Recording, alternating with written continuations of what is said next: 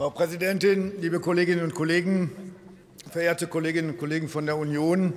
Ganz ehrlich, Ihre Debattenbeiträge, ähm, wenn ich das so vergleiche mit denen der letzten Jahre, haben mir bis vorhin eigentlich in dieser Wahlperiode besser gefallen als in der letzten. Äh, ich nehme an, das hängt ursächlich mit Ihrer neuen Rolle auf der Oppositionsbank zusammen. Möge diese Arbeitsteilung, Sie halten gefällige Reden, wir ratifizieren endlich CETA, bauen LNG-Terminals auf und erneuerbare Energien aus, möge diese neue Arbeitsteilung noch lange Zeit erhalten bleiben. Die Bürgerinnen und Bürger werden das zu schätzen wissen. Mit dem mit dem Freihandel verhält es sich ähnlich wie mit dem Ausbau der erneuerbaren Energien. Was im Koalitionsvertrag vereinbart ist, wird durch Putins Krieg noch wichtiger und noch dringlicher. Die Demokratien der Welt werden ihre Allianz stärken und ihre Abhängigkeiten überwinden im Energiesektor, im Rohstoffsektor, im Halbleitersektor. Wir werden mehr Handelsabkommen schließen, untereinander und mit dem Rest der Welt. Das ist das Gebot der Stunde. Erneuerbare Energien sind Freiheitsenergien, Handelspartnerschaften sind Freiheitspartnerschaften, liebe Kolleginnen und Kollegen. Die baldige die baldige CETA-Ratifizierung ist ein starkes Signal für die deutsche Wirtschaft. Die Zölle sind schon weg, die Potenziale aber bei weitem noch nicht ausgeschöpft. Investoren auf beiden Seiten des Atlantiks stehen seit Jahren in den Startlöchern und warten auf Rechts- und Planungssicherheit, nicht nur Konzerne übrigens, sondern auch der deutsche Mittelstand.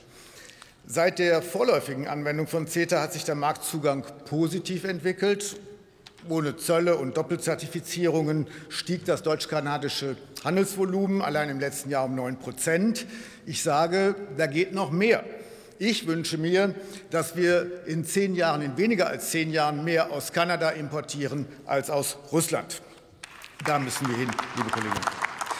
Sie wissen, Sie wissen, was die CETA-Ratifizierung anbetrifft, hatten die Koalitionspartner unterschiedliche Ausgangspositionen. Für uns Liberale hätte es keiner zusätzlichen Klarstellung bedurft. Für die Grünen war die Zustimmung zur Ratifizierung ein weiter Weg. Wir Liberale sehen die Chancen von umfassenden Handelsabkommen. Wir sind überzeugt, dass sie bessere Standards bringen. CETA ist ein Beleg dafür. Kanada hat zwei weitere ILO-Übereinkommen angenommen. Andere sehen das Risiko, dass über die missbräuchliche Anwendung von Investitionsschutzstandards Standards geschliffen werden oder Staaten in ihrer Klimapolitik eingeschränkt werden könnten.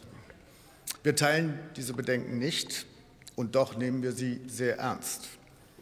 Es ist uns wichtig, dass am Ende des Prozesses ein breiter Konsens über die Vertiefung der Partnerschaft mit Kanada steht, ein breiter politischer und gesellschaftlicher Konsens. Liebe Kolleginnen und Kollegen, das ist uns wichtig. Und wenn, und wenn es so ist, und wenn es so ist, dass für diesen breiten Konsens eine Interpretationserklärung in Form einer Klarstellung hilft, dann ist es auch gut, wenn wir uns die Zeit dafür nehmen, die es braucht, liebe Kolleginnen und Kollegen. Mir ist es wichtig, und ich sage es Ihnen Warum? Wir dürfen und wir wollen nicht in Kanada stehen bleiben. Vielmehr soll dieser Prozess ermutigen, Sprungbrett sein für weitere Freihandelsabkommen. Zum Beispiel mit Chile. Dort liegen wichtige Rohstoffe für Halbleiter und Batterien, für Elektroautos.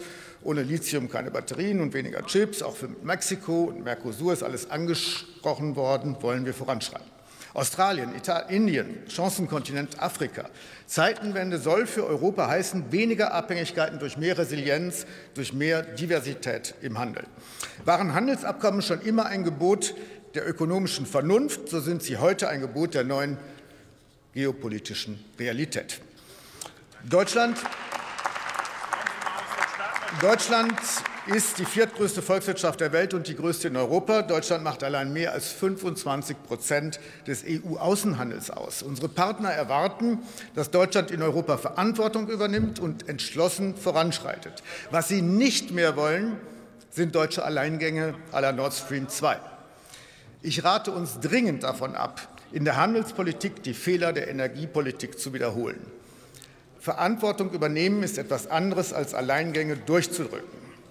Nicht alles, lieber Mike Außendorf, nicht alles, was mit Neuseeland geht, wird auch mit Indien sofort gelingen. Mit gesundem Selbstbewusstsein sagen wir, wir sind die bessere Alternative zu China im globalen Süden und noch besser mit Handelsabkommen als ohne. Das sollte uns auch dann leiten, wenn wir nicht alles, was wünschenswert ist, gleich im ersten Schritt erreichen. Kommen Sie bitte zum diesem, Schluss, Herr Kollege. In diesem, Herbst, in diesem Herbst ratifizieren wir CETA. Das ist ein gutes Zeichen in schlechten Zeiten.